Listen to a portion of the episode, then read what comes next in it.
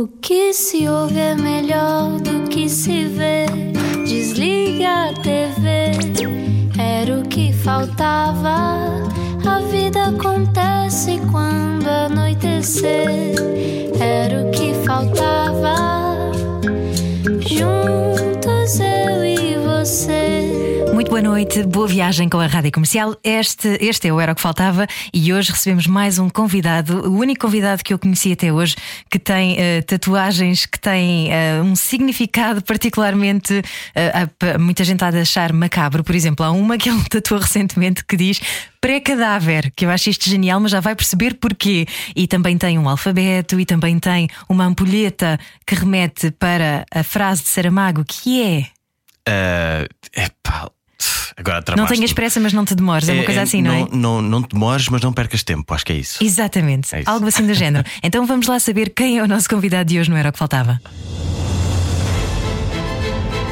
E agora, uma introdução pomposa. Foi jornalista e diz ele por defeito de fabrico, hoje é escritor, podcaster e criativo. Entre tratados sobre futebolistas que não se ingraram, o livro e podcast com o humor Não se Brinca, lançado a meias com Fernando Alvim, também um romance biográfico Preciosa sobre como a mãe o salvou de um pai violento e alcoólico, ou o podcast 10 mil horas do público. Nelson Nunes tem agora também um novo podcast sobre um tema delicado e para muita gente macabro, como eu dizia, a morte. Chama-se Na Minha Sepultura e levanta questões como o que é que queres escrito na tua lápide. Bem-vindo, Nelson. Eu já te respondi. Quero que esteja escrito Eu vou ali já venho. Exatamente. Olá, olá. Muito como obrigado. Como é que tu estás? Está tudo bem, está tudo bem. Apesar do, do, tema parecer que eu estou muito deprimido, não é verdade. Do tema do podcast, não é? não, mas, mas é, não, não. Mas é importante também falarmos sobre temas tabu e, e tu tens claro. sido uh, perita a falar sobre isso. Um, Perito, não diria, mas tenho tentado. Vais, vais às histórias que ainda não têm um um ângulo uh, coberto, não é? Sim, uh, eu, eu gosto particularmente, não sei porquê. A minha terapeuta podia estar aqui comigo e podia explicar porquê melhor do que eu, uh, mas eu diria que tenho uma certa pulsão para olhar para o que está no ângulo morto aquilo que as pessoas, onde as pessoas não olham assim tanto, um, por um motivo ou por outro. Um, por exemplo, no caso dos futebolistas, tinha a ver com uh, nós só prestamos atenção aos que ganham, não é? Uhum. Mas por cada gol marcado há um guarda-redes que está no pior momento daquele jogo, não é? E eu gosto de pensar no, no guarda-redes que. Por coincidência ou não, eu era guarda-redes na... quando andava na escola, nas equipas de futebol da escola, e portanto ficava muito. Havia essa coisa de. Agora, estou, virou assim um bocado de cena terapêutica, mas, mas havia isso. Eu pensava, pá, os outros estão todos a celebrar e eu sofri um golo. Ao mesmo tempo, eu celebrava muito quando os outros ficavam furiosos porque não me marcavam um golo. E também acontecia bastante. Um, e portanto, esse, esse lado de uh, prestar atenção àquilo que normalmente nós não prestamos atenção é uma coisa que me agrada muito. E portanto, esse livro dos futebolistas foi, foi isso. Uh, Uh, o, o, no caso dos humoristas, nós o ângulo também foi outro. Eu, eu, eu, sempre gostei muito de humor, não é? E, e como toda a gente, imagino eu. Um, mas o meu, a minha preocupação era como é que isto se faz, como é que se faz este, como é que o mágico faz o truque, não é? Uhum. O que é que acontece ali atrás da cortina preta? E foi por isso que eu os entrevistei. Fiz o mesmo com os chefes de cozinha. Gosto muito de comer, mas como é que isto se faz? Sou péssimo a cozinhar. e, e agora com, com, com, este podcast sobre a morte, um, é um bocadinho isso também porque a minha experiência, até mais com a minha família, é quando eu falo do assunto, uh, dizem-me logo: ai que horror, não fales disso, não sei o quê. E, e fugimos do, do tema obrigatoriamente. E, mas isso agrada-me muito pensar no assunto, um, fazer as pessoas falar daquilo que lhes é difícil, porque normalmente é daí que saem as melhores coisas, que saem as coisas mais bonitas. Um, uma coisa que eu quero fazer há muito tempo e que ainda não rolou é hum, que nós, na, nós, a minha família mais próxima, que somos, nós somos seis, uh, na noite de Natal, digamos uns aos outros aquilo que gostaríamos de dizer no dia do nosso velório. Ou seja, eu queria que imaginemos agora um cenário hipotético e esperamos que seja daqui a que aconteça daqui a muito tempo, mas bata na madeira. Exatamente, exato. Se imaginemos que a minha avó está que faleceu, não é? E, e eu vou ter coisas que lhe queria ter dito e não disse. E a minha proposta para aquele Natal é: então vamos dizer agora essas coisas, porque estamos todos vivos e, e agora é que vale a pena. E, e, eu fazer este podcast sobre a morte é um bocado isso: é pôr as pessoas a conversar sobre a sua própria mortalidade, a falar sobre um, aquilo que aprenderam com experiências de luto próximas ou não.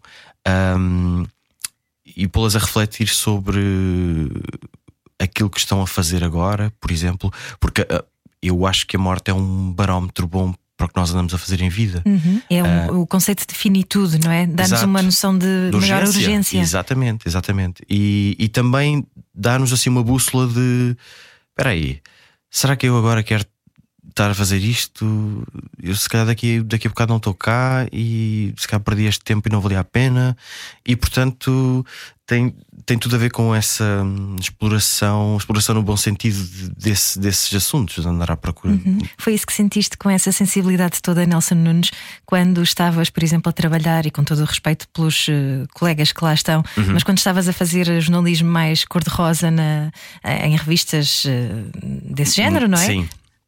Uh, eu, eu costumo dizer. Uh, essas pessoas não me levam nada a bem quando eu digo isto, mas e eu entendo-as por, por um lado, mas foi, foi para mim, na minha experiência, no meu naquilo que é o meu entendimento do jornalismo, aquilo foram os meus foram os piores quatro meses da minha não vou dizer vida da vida profissional, digamos uhum. assim, um, porque Embora eu não, não tivesse sido contratado para fazer coisas diretamente relacionadas com o cor-de-rosa, uh, de vez em quando tive de fazer algumas coisas relacionadas com o cor-de-rosa e, e umas vezes neguei-me a isso, para meu próprio prejuízo, ali dentro, como por exemplo escrever uma. arranjar uma narrativa qualquer sobre uma pessoa que estava na praia com um amigo misterioso. tipo paparazzi e, e depois exato. agora conta uma história. Agora contei uma história disto, okay. porque isto provavelmente é o novo namorado dela e não sei o quê. E, e na altura eu disse só ao meu diretor que, que não ia fazer isso. Primeiro porque a pessoa em causa tinha sido minha colega na faculdade. Eu achava muito mau tom estar, estar a fazer aquilo. Deixa-me uh, telefonar-lhe, não era? Olha, confirma-me lá. Estou a brincar contigo, sim, obviamente. Sim, claro, claro, mas eu não teria saco para isso, claro. nem, nem, na altura nem agora. Ligar a alguém e dizer assim: Olha lá, estavas com não sei o quê para escarrapachar numa revista. É pá, é muito mal onda, não, não era nada para mim. E. E ela, pronto, mas não tinha, não tinha de não tinha obrigatoriamente de fazer aqueles trabalhos, mas de vez em quando acontecia-me ser enviado para coisas desse género. E como por exemplo estar à porta de, de uma casa do Ronaldo em Portugal por causa do batizado do Cristianinho e ter de escrever a lista dos convidados e epá, foi meu Deus, eu realmente e, e também e, e, mas isso foi bom foi bom no sentido de eu não quero estar a fazer isto uhum.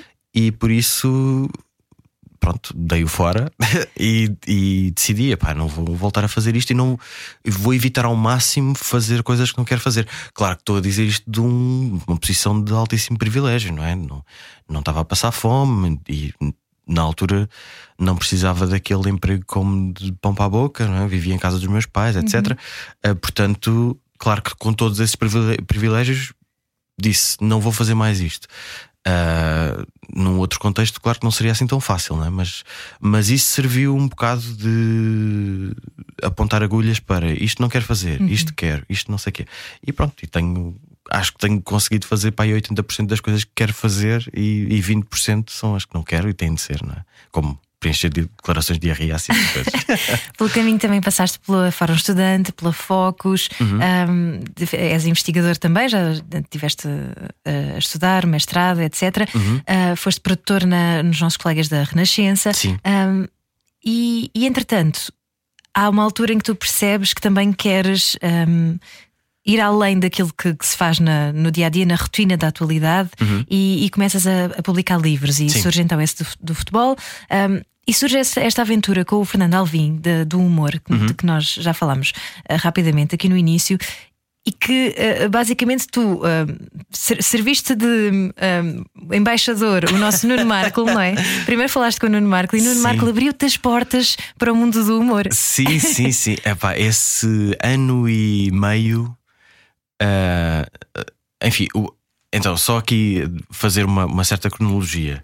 Eu decidi fazer o livro em janeiro de 2016, consegui logo vendê-lo a uma editora, vender a ideia a uma editora, e em fevereiro de 2016 comecei a fazer as entrevistas.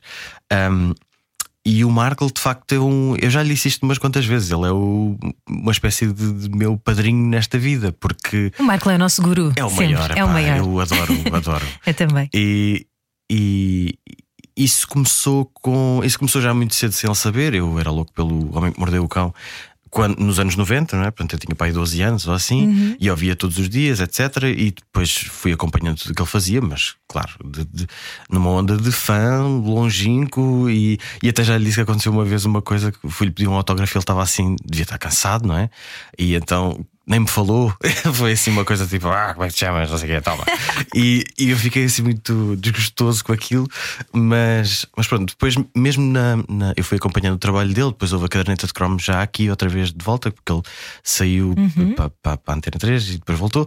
Um, e na altura da caderneta de cromos eu estava na Focus e eu propus ao meu diretor fazer uma, uma reportagem sobre as manhãs da rádio em Portugal. E uma, uma das manhãs que eu queria visitar, claro, era a da rádio comercial. E, e então esse deve ter sido o trabalho mais fixe que eu fiz em jornalismo.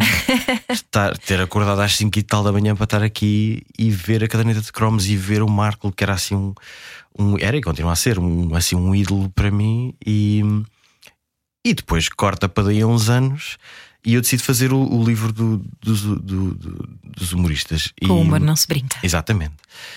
E o primeiro humorista que eu decidi entrevistar foi o Marco. Não só por gostar muito dele, mas também porque eu sentia que o livro tinha de ter um. Estas coisas são como são, é preciso ter um ângulo comercial também para a coisa, não é? E eu não podia começar a entrevistar humoristas com menor público, isso podia. Um, colocar em causa o, o, trabalho, não é? Portanto, eu tinha de ter humoristas com um público vasto e depois então fazer a minha seleção, etc. E então pensei, bem, ok, alguém que equilibre isto, que seja muito bom, de quem eu goste e que tenha muito público. Então pensei, bem, é o Marco. E então falei com ele e, e também foi uma coisa muito gira porque mandei-lhe uma mensagem. Eu não, não falava com ele, não tinha o número de telefone dele, não é?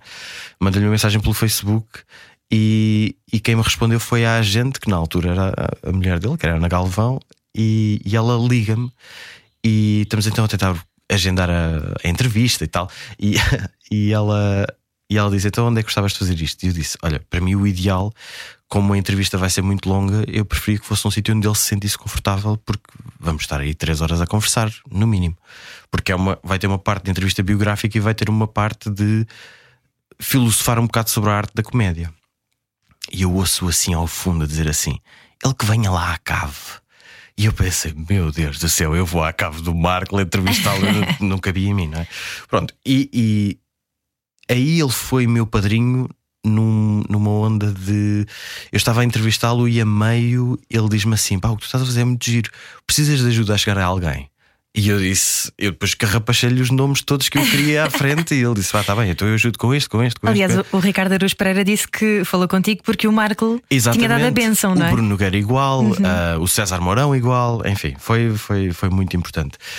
Um, o livro sai em outubro desse ano e eu estou, eu fui à prova oral do Alvin, e, e ele diz-me: Pá, isto tu fizeste muito giro, não sei o quê. Ah, e eu dei conta que ele tinha mesmo lido o livro. Não era nada aquela coisa que eu ouvia de Ah, ele faz entrevistas, mas deve ler assim um livro assim, tipo, ler três páginas e pronto, e não sei o quê. Mas não, o livro tinha notas e tudo. E eu assim: É fogo, muito profissional, ou gostou mesmo disto. Ok. Uh, a meio, a meio da entrevista ele disse: Pá, eu e tu ainda vamos fazer uma coisa. Pensei, o Alvin deve dizer isto a todos. e, e o que é certo é que E passado dois dias, ele manda uma mensagem no Facebook e diz-me: dá-me o teu número que eu preciso falar contigo. E, um, e ele liga-me, um sábado de manhã, liga-me e diz: Eu acho que devíamos fazer um podcast. E eu sentei-me e pensei assim: que, que, volta que a vida deu para o Fernando Alvim me estar a ligar, a convidar-me para fazer um podcast. E então foi assim que começou o Com o Humor Não Se Brinca, versão podcast. Aí já não era eu sozinho, já era eu com o Alvin. Um, e foi, sei lá, entrevistámos para em 90 humoristas, já não havia mais ninguém para entrevistar a certa altura. Uh, fizemos um espetáculo no São Jorge, fizemos uma coisa ao vivo, Fizemos duas coisas ao vivo, uma no, na faculdade, na Nova, acho eu, na Faculdade de Direito, salvo erro, e uma no Risórios, no Festival de Comédia da Albergaria uhum. Velha do, do Carlos Portanto, Vidal. Vocês basicamente dissecavam a questão dos limites do humor antes sequer de se falar dos limites do humor. Sim, ao ponto de eu falei dos limites do humor no livro e depois isso já era uma coisa tão saturada. E eu hoje rio muito sempre que se faz essa pergunta dos limites do claro. humor, porque é, mesmo quando eu estava a fazer o livro, já era uma coisa tão saturada que nós perguntávamos isso no podcast a gozar. de, de estar o Bruno Nogueira connosco e nós dizemos assim: pá, Bruno Nogueira, obrigado por teres vindo e tal. Uh, uma questão premente nestes dias. Uh, quais são os limites do humor? E Entravam um logo a matar, exato. Não, esquecíamos aquele tema. Que claro. não, bom, enfim, é já agora, spoiler alert: não há limites para o humor. Parem, parem de fazer essa pergunta. uh, e, e, pronto, foram dois anos assim muito, dois anos de podcast assim muito, muito bonitos, sim. E, aliás, e o Marco, outra vez, lá estava ele no, no espetáculo no São Jorge. Ver eh, situações como as que aconteceram agora, por exemplo, nos Oscars, em que toda a gente voltou a esse tema eh, uhum. e, e, em que ainda há, há, muita gente que diz sim, está bem, mas. Um... Ehm, não há mas. Não há mas. Não, não, há, não há desculpa possível para alguém sair do seu lugar e dar um, um chapadão num, num, num senhor que está a falar. Não há. Seja, seja um humorista, seja um político, seja um jornalista, eu acho que nós tivemos alguma, nós enquanto público, enquanto comunidade gigantesca que sabe quem são aquelas pessoas, tivemos mais tolerância e debatemos mais isso porque é o nosso herói dos anos 90 que a gente viu no cinema e não sei o quê. Porque se fosse, eu imagino que se fosse um tipo que nós não conhecemos de lado nenhum, dar um chapadão no Zelensky, nós éramos todos, estávamos todos do lado do Zelensky, não estávamos do lado do tipo que se levantou para defender seja quem for, isso não, não há, não há, não há desculpa possível para aquilo. Muito menos depois de estar um, um auditório inteiro em pé a aplaudi-lo passado 3 minutos, não é? Isso, enfim, é deplorável, acho eu. Isso de quereres uh, perceber melhor uh, uma profissão depois ganha outro tipo de contornos quando tu de repente lanças o podcast 10 mil horas no público. Uhum. Basicamente é um podcast em que tu uh, diz-se que para dominares uma profissão tens que fazê-la pelo menos 10 mil horas. Exato, é? é? é? uma ideia do, do Malcolm Gladwell que ficou celebrizada, eu acho que é no Blink, se não me engano, num dos livros dele. e vamos lá deixar aqui uma coisa clara, já agora. Eu faço isto como batota para conversar com pessoas. De tudo, os livros, os podcasts, é, só, é para aprender com elas e para, para, para, estar numa, outra vez, numa posição de privilégio de fazer perguntas a pessoas e ouvir o que é que elas têm a dizer a respeito de um determinado assunto. Era o que nós dizíamos há pouco em off, não é? Que temos uma sorte de crescermos tanto ao longo dos anos a ouvir as outras pessoas. Completamente, não é? Depois já nem queremos ser quem éramos antes. Exato, exato. Uh, e então ali tinha um bocado a ver com que profissões é que me interessam ou, que me interessam, não no sentido de as desempenhar, porque nunca conseguiria, quer dizer, acho eu que nunca conseguiria desempenhá-las uh, bem, ou não teria tempo para isso, pelo menos, tempo útil de vida para isso. Uh, mas então eu quero perceber o que é que significa ser músico. Por exemplo, eu tive a Luísa Sobral a explicar-me do zero ao infinito como é que se começa a fazer uma canção, como é que se grava uma canção, como é que a canção é composta, o que é que o que é que significa produzir uma canção, o que é que significa estar em estúdio. Sendo que, curiosamente, Nelson Nunes, ela própria tem um podcast chamado Avesso da Canção, que não é? é maravilhoso. E que é precisamente ela a entrevistar outros músicos a fazer as uhum. mesmas perguntas. Exato, Portanto, exato. foste à fonte, não é? Sim, ali interessava-me essa parte, ou seja, mostrar-lhe que eu não estava a querer copiar o, o podcast dela, uh, naquele episódio em específico, até porque o podcast dela tem muito mais a ver com a composição, com a escrita das letras, como é que determinadas canções emblemáticas apareceram, uhum. etc. O meu ponto ali era mais de, ok, como é que eu tenho uma ideia para uma canção, como é que isto se desenvolve para estar num disco e ser tocado ao vivo. Uhum. E depois como é que essas coisas acontecem também, como é, como é que se grava um disco, uh, como é que o disco vai enfim, para as lojas, para os Spotify da vida, etc.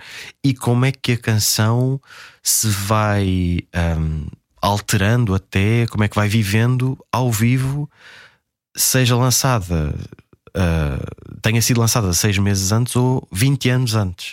Uh, como, é, como é que a canção vai tendo uma vida diferente ao longo do tempo? Uh, mas a Luísa Sobral, a Luísa Sobral é um, é um exemplo. Tenho. Entrevistei o Afonso Cruz sobre como é que se fazem, Livros. como é que se escreve um, um livro, não é? Como, é? como é que se escreve, no fundo, como é que se faz uma história, seja um conto, uma coisa mais curta, ou um romance com 300 páginas, ou 500 ou 600. Um, tenho o Guilherme Pires sobre como é que se editam livros, como é que se recebe um manuscrito de 600 páginas. Como é, para já, como é que se procura um manuscrito? O que é que se busca no manuscrito para se dizer que ele é bom ou não para ser publicado? Uh, o, o que é que se escolhe para ser cortado ou não? Uh, e depois todo o processo de publicação, ou seja, uh, eu acho que este livro está bom, agora como é que a gente vai fazer uma capa? Como é que isto se pagina? Então o que te move é sempre tudo o que te gera curiosidade. Sim, sim, sim. E, e eu, eu, gosto muito dos bastidores também, de, de como, como, é, como, é, que isto, como é que isto foi feito. Eu, por exemplo, eu sou péssimo a ver filmes porque eu estou constantemente a pensar como é que aquilo foi feito. Por exemplo, olha um exemplo que eu acho giro. Eu não consigo ver o The Crown porque eu fico com muita ansiedade de pensar na produção daquilo. Aquilo deve ter sido um inferno. Um inferno. Tu teres 3 mil pessoas numa rua ou teres uma sala parecida com o Palácio de Buckingham. Aquilo deve ser um, deve ser um inferno. Ou é um inferno de arranjar uma autorização para filmar de facto dentro do Palácio de Buckingham, ou então para saber exatamente como é que as coisas são ou eram nos anos 50 e replicar tudo tintim por tintim. Epá, aquilo é doidos, é doidos. Eu não sou capaz de ver aquilo, não consigo. Tu já fazias muitas perguntas quando eras criança, Nelson Nunes? Uh, não, eu era muito solitário, eu via muita. Eu sou filho único. Um, eu tive esta história é pública, enfim, eu lancei um livro sobre isso também. Ah, eu tive, tive, uma infância assim muito conturbada, porque o meu pai, nós lidámos com muita coisa relacionada com violência doméstica, eu e a minha mãe, e então fugimos de casa quando eu tinha pai dois anos e tal. Ah, e então eu, eu era muito solitário, isto é, eu não tinha amigos na rua porque o meu pai podia aparecer e levar-me, sabe-se lá. Uh, e então passava muito tempo em casa e a minha mãe também não, não tinha posses para meter num infantário, uma coisa do género, e então eu tinha uma, uma ama. Uh, e, e, eu estava sozinho com ela, que era uma senhora que na altura devia ter uns 50 e tal anos, uh, talvez um bocadinho menos, embora me parecesse sempre muito mais velha, não é? Porque nós, enfim, quando somos crianças, as pessoas com 30 anos já parecem muito velhas. E, e, então passava muito tempo a ver televisão, passava muito tempo no meu mundinho uh, e comecei a ler muito cedo à conta disso. Aprendi a ler com a Rua César aos 4 anos e, e, depois lia muito. E eu acho que a curiosidade vem depois daí, de, de estar muito tempo assim, a, com muita minúcia a, a, ler coisas e depois lia coisas muito repetidamente. Tinha, tinha sempre os mesmos livros, não é? Então sei lá, aqueles livros li-os aí umas 40 vezes ou 50 e então andava sempre ali, ah, que giro, como ele fez isto, não sei o quê, como é que é este desenho, não sei o quê. E então essa, eu acho que se calhar começou, como eu não tinha gente a quem perguntar coisas, se calhar comecei a ter cada vez mais curiosidade e, e se calhar ter um, um olhar permanentemente infantil até para a coisa de. E fazer as perguntas que se calhar ninguém faz com, com a idade que eu tenho. Como é que se fez este computador? Ou como é, como é que este microfone está aqui? Como é, que, como é que o nosso programa vai para o ar, por exemplo, essas coisas. E isso sempre me agradou muito e continua a agradar. É por isso e também como é que se consegue lidar com situações tão difíceis como aquelas que tu passaste.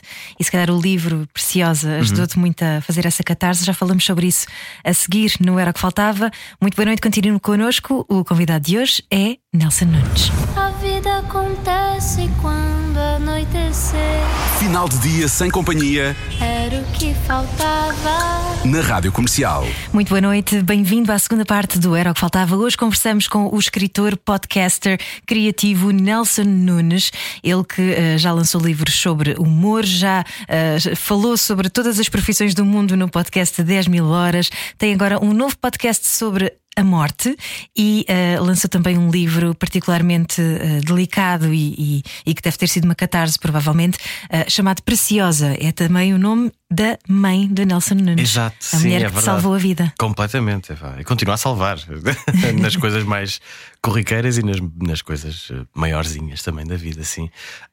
essa foi, era o que eu estava a dizer há pouco. nós tivemos de fugir de um, de um do meu pai, na verdade.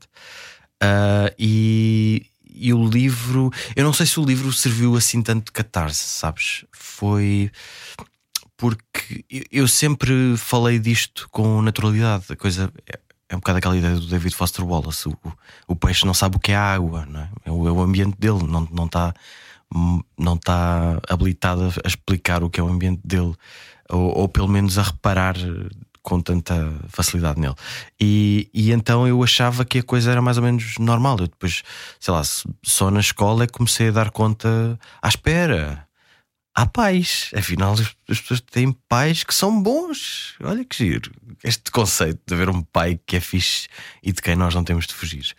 Um, e, e então eu explicava essa minha diferença aos meus colegas. Não, na primária eu acho que nem tanto, pelo menos não tenho grande memória disso, mas no lembro que na preparatória já falava disso, que não me dava com o meu pai, etc.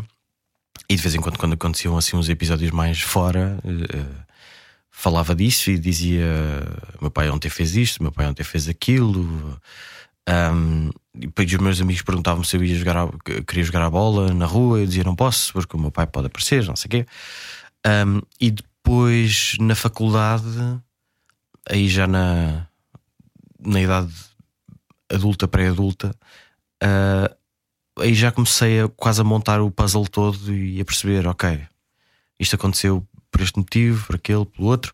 Uh, eu lembro-me de ter estado um verão, eu tinha pai 16 ou 17 anos, na, na aldeia dos meus avós, que é perto de Castelo Branco, de onde também é o meu pai, e, e ter perguntado a todas as pessoas daquela aldeia como é que ele era. E, e aí então comecei mesmo a perceber tudo, o contexto todo, porque é que ele era assim. Uh, tinha tido um pai também abusivo, um, e ele próprio. Enfim, por um lado, eu acho que ele deve ter tido alguns demónios para combater, por outro, não sei exatamente uh, porque é que ele agia assim, mas o que é certo é que ele só espalhou uh, digamos, trauma hum. pela minha mãe, por mim também, mas eu, mas eu, eu acho que sou menos afetado no meio disto tudo, porque os meus avós maternos tiveram de ver montes de coisas que foram feitas à filha deles, não é? Uhum. Um, e a minha mãe teve de suportar muita violência psicológica, física. Eu vi algumas vezes o meu pai bater na minha mãe quando já nem vivíamos juntos, cenas tipo na rua, etc., mesmo feias. E tu contas um episódio particularmente marcante neste livro, Preciosa, eh, que é a altura em que o teu pai te mostra uma pistola. Sim, eu tinha para aí 4 anos, foi numa, numa tasca ao pé da casa da minha ama, tasca essa que ainda está aberta, e de vez em quando eu passo lá e é a única coisa que eu me lembro daquela tasca, é isso. Ele, ele sentou-me ao colo puxou de uma mochila, abriu a mochila e tirou de lá um revólver. Não, não tenho como saber se era real ou não. Uh, e disse que era para matar a minha mãe. Uh, pronto, é isto. o, eu... Tu estás a rir porque também já fizeste muitas horas de terapia, não? Sim, sim. E, e também já é uma, me conheces e... e também é uma defesa. é uma, é uma defesa, defesa, obviamente. Sim, sim, mas isto eu não tenho, não tenho como. Enfim, para já não eu não olho para isto como ai, coitado de mim, etc. Claro, não, uh, não estás a fazer a apologia da vítima. Não, não, não. não. Uh, eu sei que toda a gente no, meu, no lado da minha mãe foi uma vítima dele, uh, mas também é verdade que isto é, um, é uma coisa com a qual eu me debato com alguma frequência, que é se eu, se eu pudesse escolher, se eu pudesse voltar atrás e escolher entre ter ficado numa família feliz com a minha mãe e o meu pai. E uh, versus ter a vida que tenho, eu, a minha mãe, os meus avós maternos, o meu padrasto, eu escolhia isto, eu escolhia onde estou agora, porque eu não vejo, olhando friamente para o contexto todo em que nós estávamos uh, com ele uh, e tudo aquilo que, todas as forças que ele nos deu por causa da, da violência que, que, que exerceu sobre nós, uh, eu acho que nós saímos melhor ah, assim como estamos agora. E eu sei que provavelmente a minha mãe não tinha tido a carreira de sucesso que teve. Ela, eu acho que ela não se teria esforçado com, com tanta veemência para mostrar: não, não, eu consigo e eu consigo sozinha. Que é, um, que é uma coisa que ela sempre, ainda hoje, é uma coisa. Eu de vez em quando digo-lhe assim: pá, pede ajuda para fazer uma coisa qualquer. E ela diz: Não, não, não, eu consigo. E, e ele sempre foi assim. E, e, também é um exemplo desse ponto de vista. E, e por isso eu acho que nós aprendemos muito, nós sofremos muito, mas ainda bem que este, este era o melhor resultado possível. Uhum. E novamente, estou aqui numa posição de privilégio gigantesco, não é? Porque eu tive a mãe que tive, ela conseguiu encontrar uma força, eu não faço ideia onde. Uh, ela teve a sorte de encontrar o, o, meu padrasto que, que nos deu uma estabilidade que nos salvou. E não, não digo não digo financeira, isso, isso também ajudou. Enfim, é, é uma pessoa que nos ajudou a estabilizar, digamos assim. Dar uma estrutura Sim, também, é? Uh, mas mais emocional até. De, ah, espera, há aqui um abrigo que pode ser mais seguro do que estarmos só os dois. Uhum. Um, e, e, eu não estou não estou a ver outra saída melhor do que esta. Quer dizer, ela, ela conseguiu aquilo tudo, depois ela teve maneira de teve a sorte, mais esforço, mais trabalho, mais coisas que nós não conseguimos explicar, de ter ido parar a um emprego numa área que paga bem, que é a indústria farmacêutica, e portanto isso também ajudou muito. E eu sei que toda a formação que eu tive, ter estado na faculdade, licenciatura, mestrado, uma parte de um doutoramento, é fruto do trabalho dela e dessa sorte dela.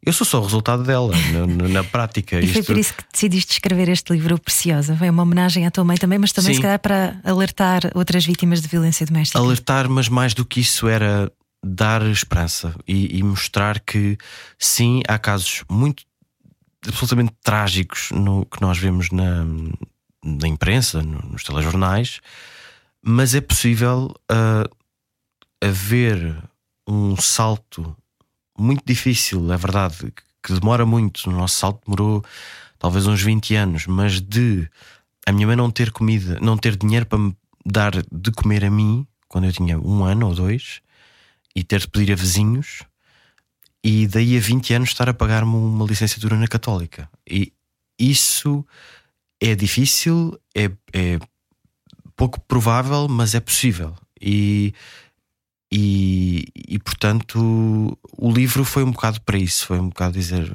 há, há histórias, há coisas que acabam bem, uh, é possível sair desse inferno doméstico e arranjar uma forma de uh, ultrapassar isso tudo.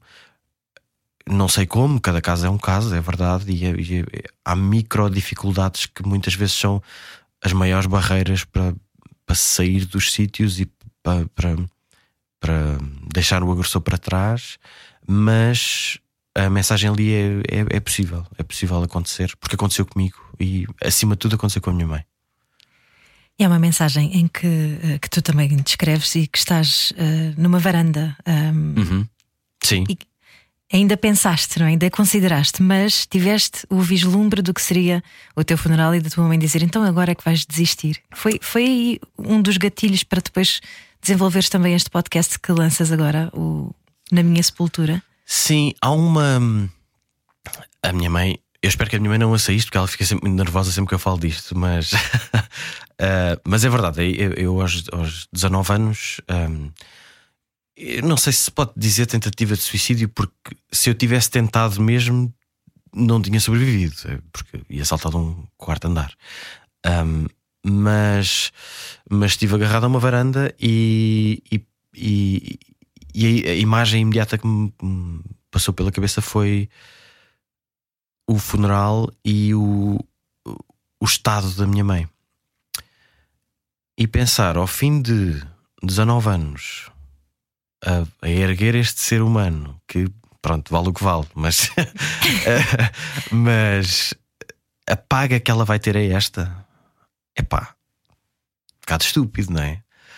E então, e isto também aconteceu tudo no, no enfim, num contexto depressivo. Eu tinha, tinha, eu tinha esbarrado de frente com toda a informação sobre o meu pai. Eu tinha tido parentes, não, não muito próximos, mas parentes a dizer que o meu pai tinha sido como eu E depois eu nasci e ele virou o boneco. E isso tem efeito, não é? Num, num, numa criança que o cérebro forma-se com aquela violência toda à volta.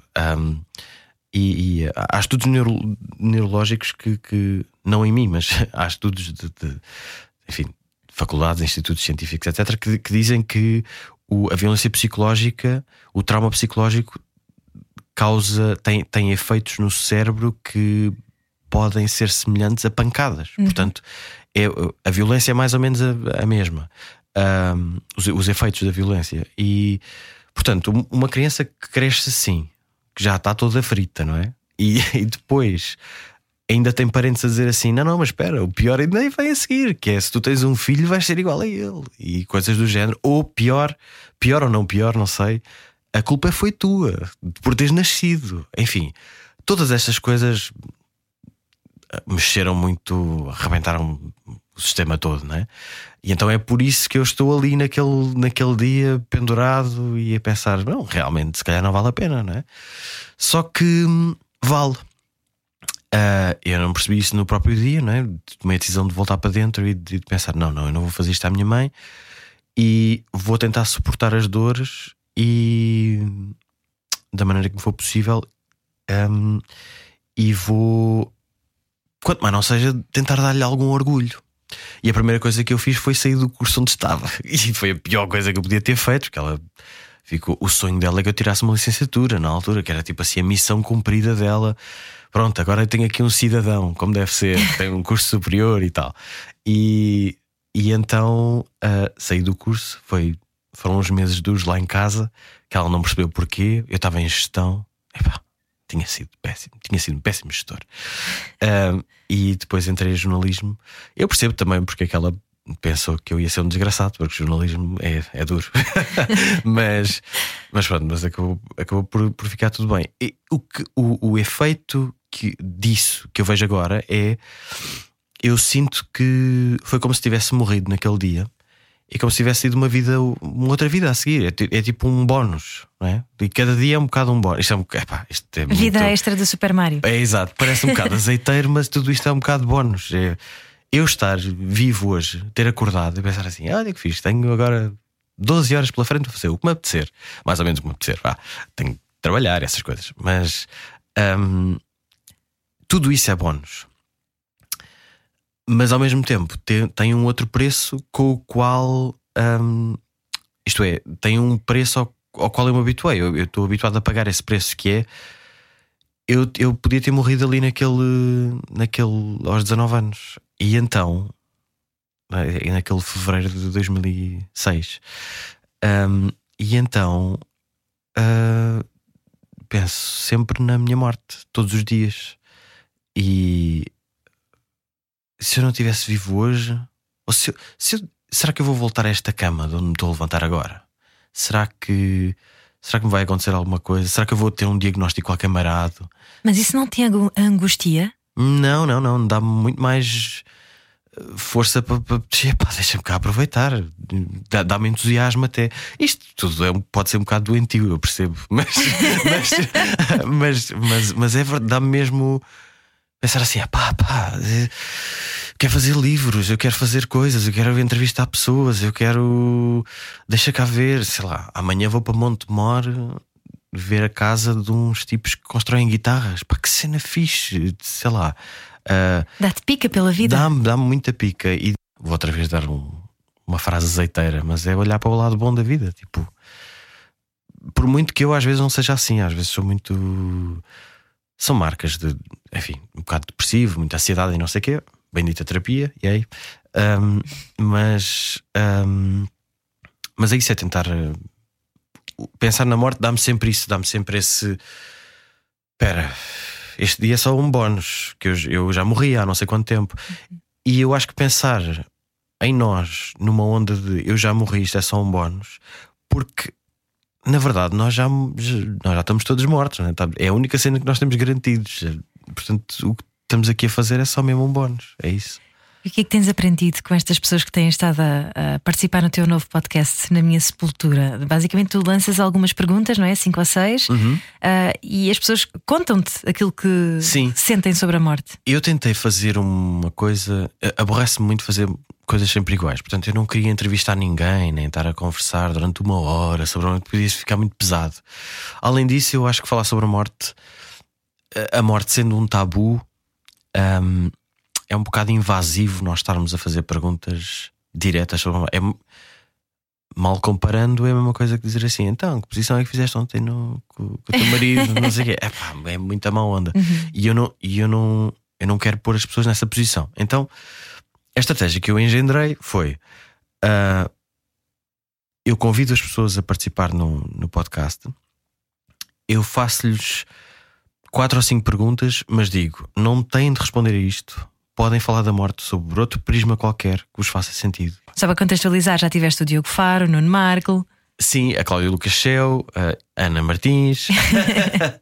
e, e, e, portanto, aquilo que eu faço então é, é lançar essas, essas, esses pontos de partida, digamos assim, e, e o que é giro é que as pessoas, tendo esses pontos de partida, ah, vão depois dar, vão chegar sempre a lugares muito diferentes, ah, de acordo com aquilo que elas gostavam que estivesse escrito na sepultura delas. ah, como fosse o, o velório delas, eh, aquilo, o primeiro dia que aprenderam que a morte existe. São sempre, por exemplo, o Markle diz que aprendeu que a morte existiu, eh, eh, que a morte existia quando morreu o avô Fritz e o Charlie Chaplin, que, é, que, é- que, é- que aconteceu assim num espaço de meses. E, e é uma coisa. Eu nem sequer sei quando é que eu dei conta que a morte existia. Eh, e é uma coisa bonita de, de se ouvir. Sei lá, a Cláudia Lucachel diz que uma das coisas mais impactantes que ela, que ela teve foi visitar a, car- a- a- casa do Bertolt Brecht e, e perceber que ele escrevia virado para um cemitério. E escrevia a pensar: "Não, daqui a bocado estou ali. Portanto, é melhor escrever. Que é uma cena incrível, não é? É de- é só, são só, sei lá, são farto-me de, de- de aprender com, com estas pessoas. Ah, e então, quando eu peço-lhes isto, e não sou eu que vou invadir-lhes o espaço, nem vou gravar nada à casa deles, o que eu digo é. ah, grava como puderes, onde puderes, desde que seja num ambiente intimista e faz isso quase como se fosse um confessionário, digamos assim. E pronto, e aí estão os episódios a sair todas as semanas e está-me tudo a dar muito, muito gozo. Já agora sigam a página no Instagram, subscrevam. O, o- o- a página no Instagram chama-se Na Minha Sepultura. Ahm, e depois o podcast está, está disponível em todas as plataformas. Chama-se. O nome completo é Na Minha Sepultura Deverá Estar Escrito. E pronto, sai às quintas-feiras. E na tua sepultura, Nelson Nunes, para terminar, o que é que tu queres que esteja escrito? Eu, não sei, eu tenho pensado bastante nisso. Ah, hoje, eu acho que seria uma coisa. Olha, uma coisa que tu disseste até. aqui jaz um homem que foi curioso. Ou assim, uma cena. Talvez, talvez uma coisa assim desse género. Porque é mesmo, foi mesmo isso que me. É isso que me tem movido, de facto. Sim. Que bom, e continua a destrinçar esses tabus todos e a trazer tudo à luz. Obrigada, Nelson, por teres passado pelo Era o que Faltava. Foi um Obrigado, gosto falar eu. contigo. Obrigado. Vemo-nos Foi no teu velório, não é? Sim. eu não vou ver, eu não vou ver ninguém. Não, não, vemos, sabes lá como é que vai estar. Exato, posso ver de cima, se calhar, não sei. Exatamente. Oh, eu espero que seja de baixo, o inferno deve ser tão mais divertido. não é? A música deve ser melhor, as miúdas estão mais divertidas. Rock and roll e punk, não é? E as pessoas com quem conversar. Quem é que quer conversar com um anjo? É pá, que seca. Agora, conversar com um tipo que tenha feito uma outra maldade deve ser bem mais. Eu devo-me fartar de aprender com essas pessoas. Lá está a tua curiosidade a Exato, trabalhar. Exatamente. O Kurt Cobain não foi lá para cima, desculpem lá. Portanto, eu quero ir lá para baixo ter com ele. Muito bom. Nelson Nunes não era o que faltava. Nós voltamos amanhã, não era o que faltava. Beijinhos, até amanhã. Era o que faltava. Com João Paulo Souza e Ana Delgado Martins. Juntos você.